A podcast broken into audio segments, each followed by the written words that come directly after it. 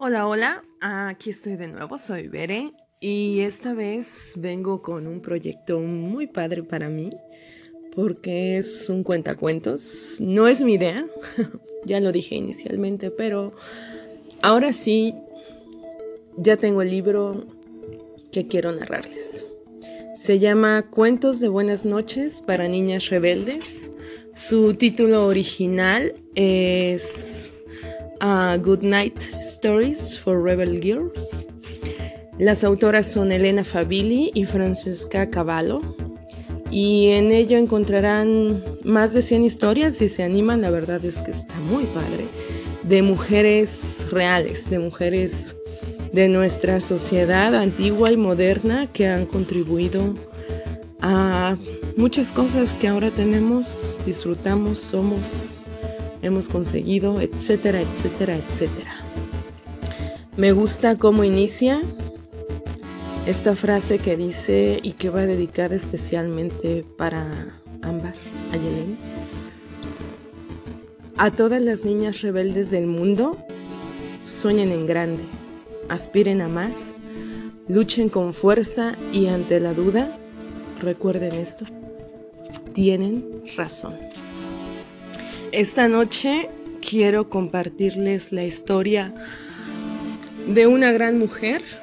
Ella es una científica que nació el 7 de noviembre de 1867. Y Ámbar, esta historia dice así. Había una vez una escuela secreta en Polonia a la que la gente llamaba Universidad Flotante. En ese entonces, el gobierno era muy estricto con lo que la gente podía o no podía estudiar, no como ahora que muchas mujeres hemos tenido la oportunidad de llegar a, donde hemos querido y hemos podido estudiar lo que hemos deseado también. Antes, de hecho, las mujeres tenían prohibido ir a la universidad.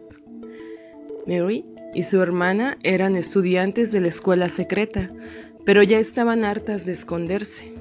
Un día oyeron hablar de una universidad parisina que se llamaba la Sorbona, en la cual aceptaban mujeres, así que decidieron mudarse a Francia. A Mary le fascinaban los metales y los magnetos. Descubrió que algunos minerales eran radioactivos y emitían poderosos rayos, además de brillar en la oscuridad. Para analizar las propiedades de estos minerales, Mary los incendiaba, los derretía, los filtraba y pasaba la noche despierta viéndolos brillar. La radiación se usa para tratar varias enfermedades, pero también es muy peligrosa. De hecho, después de todos estos años, los cuadernos e instrumentos de Mary siguen siendo radioactivos, y para mirarlos hay que usar ropa y guantes protectores. Pierre, el esposo de Mary, Quedó tan intrigado por sus investigaciones que dejó de lado su trabajo con cristales para, colaborar con ella. Juntos descubrieron dos nuevos elementos radioactivos, el polonio y el radio.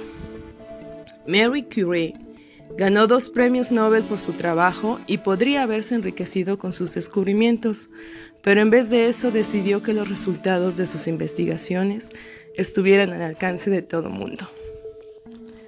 Yo voy a cerrar este episodio con una frase de ella que dice, no hay que temer a nada en la vida, solo tratar de comprenderlo. Que pasen buenas noches.